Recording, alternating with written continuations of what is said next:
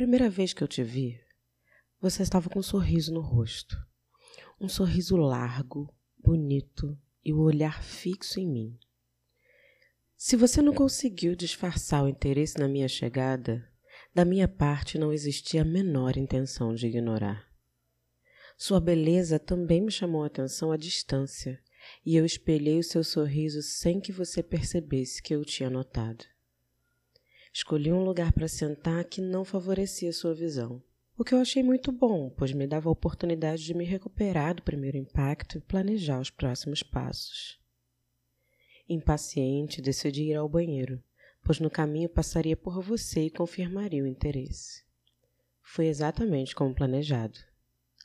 Eu passei na direção do banheiro e, pela visão periférica, te percebi a me acompanhar abaixando a cabeça, tentando disfarçar o sorriso, e a volta não foi diferente. Sentei à mesa e pensei em formas de me aproximar. Esperava o momento certo. Comi, bebi, e quando você ficou sozinho no balcão, eu aproveitei para pedir o seu telefone. A sua reação foi de surpresa, mas não demorou para o número ser gravado no meu celular e iniciamos uma conversa. Você fazia questão de me espiar em todas as frestas que encontrava, e quando eu decidi ir embora, você me pediu um abraço. Claro que eu dei. Eu estava doida para pôr as minhas mãos no teu corpo. A conversa seguiu por alguns dias, até que achamos uma brecha nas nossas agendas que permitia que nos encontrássemos. Você chegou e começou a fumar. Nos sentamos e conversamos sobre vários assuntos. Assuntos sérios, risadas e trocas de afeto em diversas linguagens evidenciavam a tensão sexual que se formava no ambiente. Você me estendeu a mão e me puxou. Eu sentei no seu colo e nos beijamos. A temperatura subiu muito rápido. Suas mãos passeavam firmemente pelo meu corpo como se acendessem fogueiras, deixando um rastro de arrepio, urgência e tesão em cada centímetro que tocavam. Meus quadris ansiosos se esfregavam em você e os seus braços me apertavam. Vamos pro quarto?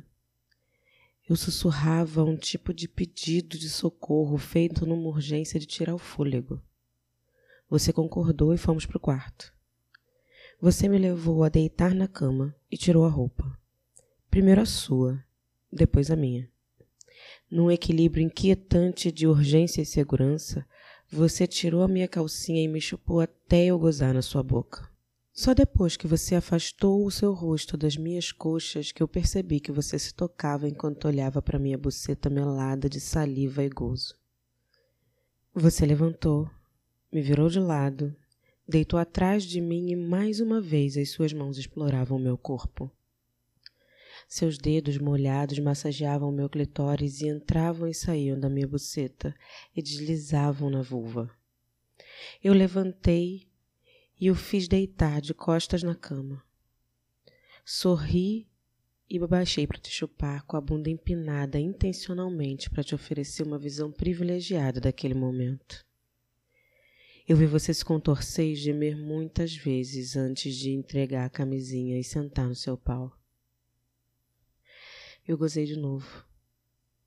Mas essa foi só a segunda vez de tantas outras que aconteceram naquela noite e na manhã seguinte. Você me colocou de quatro e meteu na minha buceta pedindo para eu empinar mais. Quando eu te atendi, você gemeu mais alto e meteu mais forte. Nós suávamos e você testava estímulos anais observando as minhas reações.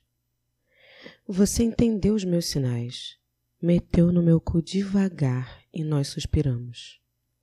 Enquanto você me comia, eu me masturbava e as suas mãos me apertavam. Você gozou e perguntou se eu queria que você me chupasse para gozar de novo. Eu ri e disse que eu estava bem. Deitamos e eu dormi rapidamente. Você ainda tomou banho e eu nem percebi que você deitou do meu lado novamente na cama. Na manhã seguinte eu levantei mais cedo que você. Baixei as persianas, diminuindo a luminosidade do quarto, e sentei na sala para assistir a uns vídeos na internet enquanto fumava um cigarro, esperando você acordar. Quando você levantou, passou pelo banheiro, sentou do meu lado e fez mais um cigarro. Depois de fumar, transamos outras vezes, tomamos café e eu ainda atendi ao último pedido seu. Um boquete antes de você ir embora. Então, enquanto você chamava o carro de aplicativo, eu estava ajoelhada na sua frente com o seu pau dentro da minha boca, ouvindo os teus gemidos e sussurros, até que o carro chegou e precisamos parar. É rapidinho.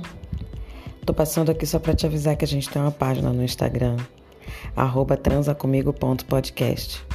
Lá a gente divulga todo o nosso conteúdo visual. A gente também avisa quando vai ter episódio novo. E também lança umas prévias para deixar você com água na boca.